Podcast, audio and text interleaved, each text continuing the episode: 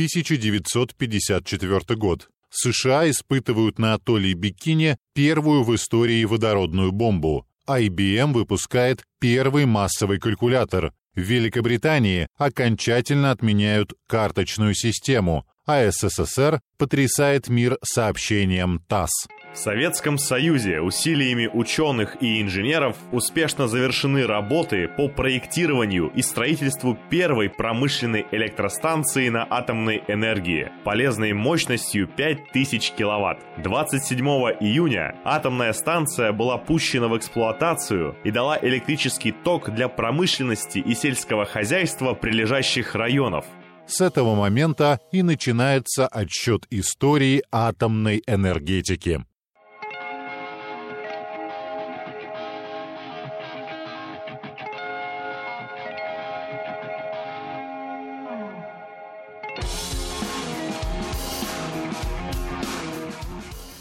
Привет! Это сеть информационных центров по атомной энергии и «Объект А». Подкаст о том, как атомная индустрия стала частью нашей цивилизации.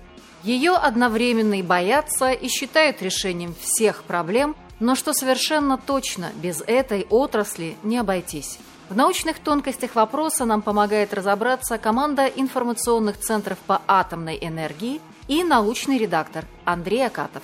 С вами Егор Банишевский, руководитель ИЦАЯ Мурманска, и Светлана Занько, руководитель ИЦАЯ Кирова. Сегодня мы расскажем про Обнинскую АЭС, первую атомную электростанцию в мире.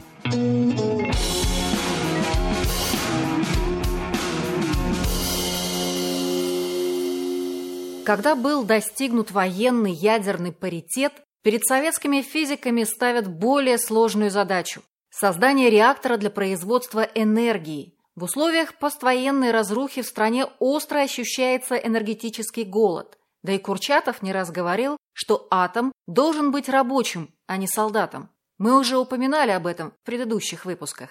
12 июля 1951 года выходит постановление Совета министров Советского Союза о сооружении на территории лаборатории В опытной электрической станции, включающей опытный уран-графитовый реактор с водяным охлаждением. Команду по созданию первой на планете АЭС собирают уникальную, Общее руководство осуществляет родоначальник советского атомного проекта и отец советской атомной бомбы Игорь Курчатов. Главный конструктор реактора – ученый-энергетик Николай Долежаль, создатель первых советских промышленных реакторов, ставших основой создания ядерного щита страны. Возглавил лабораторию В Дмитрий Блохинцев, физик-теоретик из первого поколения советских физиков-ядерщиков – кстати, в юности Блохинцев не только увлекался трудами Константина Циолковского, но и впоследствии вел с ним личную переписку. Он уже готовился к поступлению в военно-воздушную академию, но, узнав о знаменитых опытах Резерфорда по расщеплению атомного ядра, сделал выбор в пользу атомной физики. Тут стоит напомнить, что первый опытный реактор F1 был запущен в 1946 году в лаборатории номер 2, позже преобразованной в Курчатовский институт. О физически первом мы рассказывали в 23-м выпуске подкаста. А первый промышленный реактор, производящий плутоний, более известный под именами «Объект А» и «Аннушка», заработал два года спустя. Аннушке мы, кстати, посвятили 25-й выпуск подкаста. Сама же возможность существования атомной энергетики была доказана Штатами также в 1951-м. В Аргонской лаборатории запустили реактор, на котором впервые в истории человечества ядерную энергию преобразовали в электрическую. При этом удалось запитать все здание целиком. Электрическая мощность установки составила 200 киловатт. Однако данный эксперимент сложно сравнивать с действующим промышленным объектом, поэтому вернемся в СССР. Для строительства первой АЭС выбирают город Обнинск в Калужской области. С 1946 года здесь работает лаборатория В. Сейчас это физико-энергетический институт имени Лейпунского. Направления ее деятельности тогда были связаны с оборонной тематикой. В дальнейшем лаборатория стала первой в Союзе научно-исследовательской организацией для создания именно энергетических реакторов. И тут без шпионских страстей не обошлось. Близкое расположение атомной станции к Москве выбрали из тех соображений, что потенциальный противник не станет искать стратегический объект всего в сотни километров от столицы. К тому же Обнинск был относительно изолирован от ближайших населенных пунктов. Еще одна причина столь близкого расположения к столице – это личное участие в проекте Игоря Курчатова. Высокопоставленному куратору стройки в силу занимаемой должности было запрещено летать самолетом, а дорога до Обнинска занимает всего несколько часов. Станцию возводили в условиях строжайшей секретности и в чрезвычайно короткие сроки. От эскизного проекта до энергетического пуска прошло чуть более пяти лет. При этом все расчеты велись исключительно на бумаге с помощью логарифмических линеек и бухгалтерских счетов, в лучшем случае использовались арифмометры и механические счетные машинки. Электроника еще не вошла в повседневный обиход. Для сравнения, с применением новейших технологий всемирно известный небоскреб Бурдж-Халифа в Объединенных Арабских Эмиратах строили 6 лет.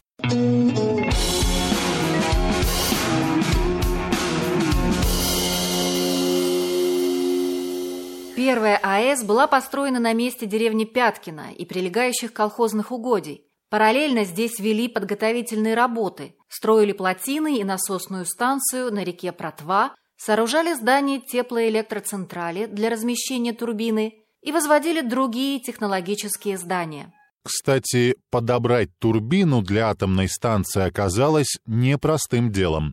Турбины столь малой мощности, которая требовалась по проекту, давно были сняты с производства. В итоге на одном из складов в Москве удалось отыскать необходимый экземпляр немецкого производства начала XX века, которому и предстояло послужить науке.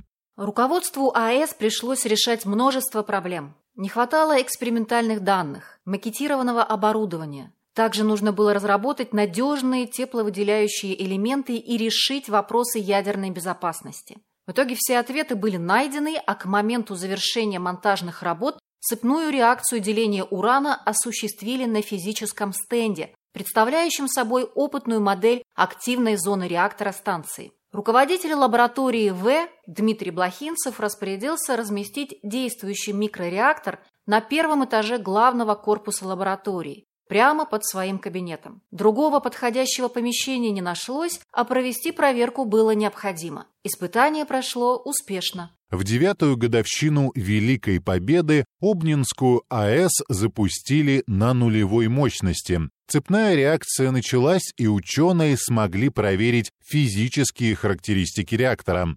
26 июня открыли задвижку подачи пара на турбогенератор, и он начал вырабатывать электрический ток.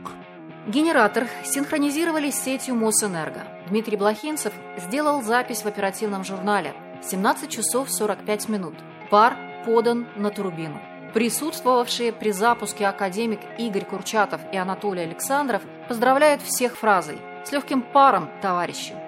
Мощность первой АЭС 5000 киловатт. Это очень мало, и серьезной роли в обеспечении столичного региона энергией она не играла. Для сравнения, мощность сооружаемых в настоящее время энергоблоков в 240 раз больше. Но сам факт пуска первой в истории атомной станции имел для страны колоссальное значение. То, что еще вчера казалось немыслимым, стало повседневностью. Советский Союз находится в авангарде научных разработок, и в условиях усиливавшейся гонки вооружений атом обращен на службу человеку в мирных и созидательных целях. Обнинская атомная станция представляет собой трехэтажное здание. Необходимость обеспечивать секретность и здесь сыграла свою роль. Подобные разработки интересовали конкурентов Запада, Поэтому все здания строились по типу гражданской застройки, в стиле сталинского ампира, чтобы не привлекать внимание с воздуха. Поэтому Обнинская АЭС не только первая в мире, но еще и красивая.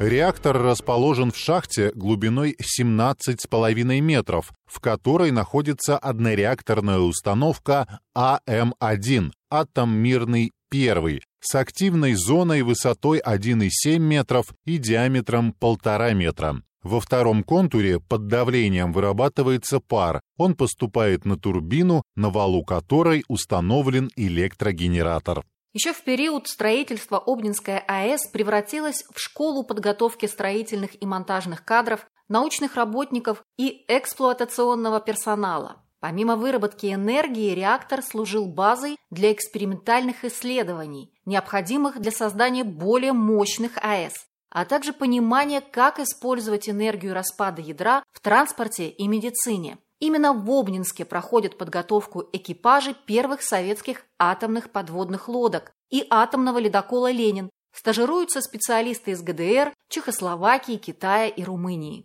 Вскоре после пуска первая атомная станция становится доступной для широкой общественности. За первые 20 лет Обнинскую АЭС посещают около 60 тысяч человек, среди которых множество выдающихся ученых, политических и общественных деятелей. Среди гостей станции были Индира Ганди, Ким Ир Сен, Фредерик Жильо-Кюри, Юрий Гагарин и Георгий Жуков.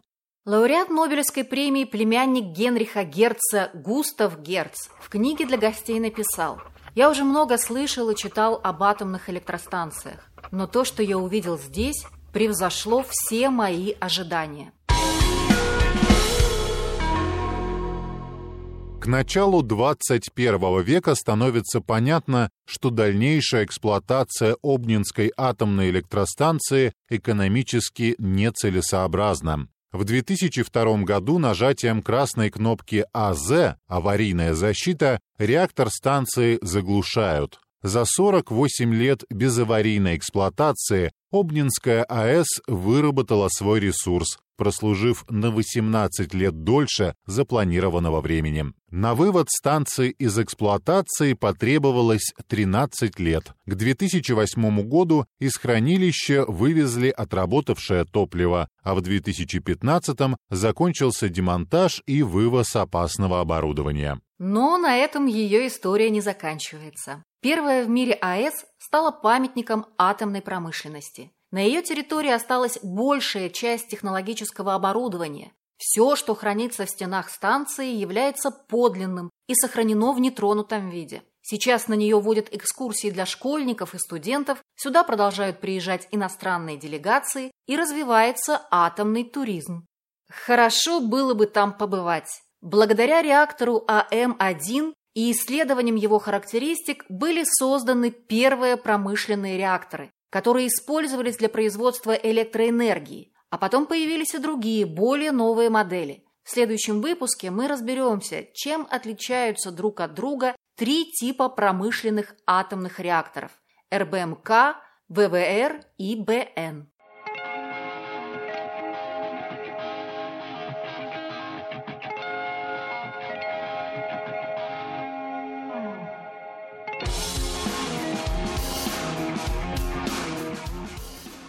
С вами были Егор Банишевский и Светлана Занько. А над выпуском подкаста «Объект А» от сети информационных центров по атомной энергии работали Максим Гревцев, Андрей Акатов, Наталья Фельдман, Ревика Копян, Алексей Боровик. Композитор подкаста Игорь Чуриков.